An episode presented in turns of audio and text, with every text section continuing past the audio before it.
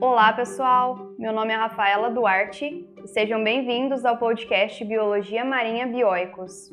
Quantas vezes, caminhando pela praia, avistamos uma garrafa de plástico, tampinhas, canudos, copos descartáveis e tantos lixos diversos? Fique ligado nesse episódio para entender mais sobre o problema do lixo no oceano.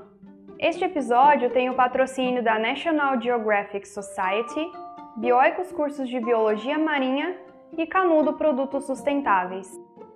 O lixo que encontramos no oceano é chamado de lixo flutuante. Ele chega aos mares pela água dos rios e pelo esgoto, por meio do descarte de grandes embarcações, entre outras fontes, principalmente pelo descuido do ser humano. O lixo deixado nas praias pelos banhistas também pode ser espalhado pelo oceano através das correntes marítimas e do vento. Expedições científicas detectam que a superfície oceânica contém uma grande quantidade de plástico flutuando. Em uma avaliação inicial, estimaram um total entre 10 mil e 40 mil toneladas. É muito plástico. Devido à radiação solar e outros fatores físicos e químicos, os objetos plásticos são fragmentados em partes menores, que se decompõem muito lentamente, podendo durar centenas de anos no mar. Além da poluição visual dos mares, o lixo causa grande impacto ambiental relacionado à mortalidade de mamíferos, aves, peixes e tartarugas marinhas. Na maioria das vezes, as garrafas PET em decomposição e sacolas plásticas são facilmente confundidas com comida por diversos animais que acabam comendo esse material. Sacolas, lacres de garrafas e pedaços de rede de pesca muitas vezes se enrolam em animais como focas e filhotes de tartaruga, causando estrangulamento na medida em que crescem e levam à sua morte.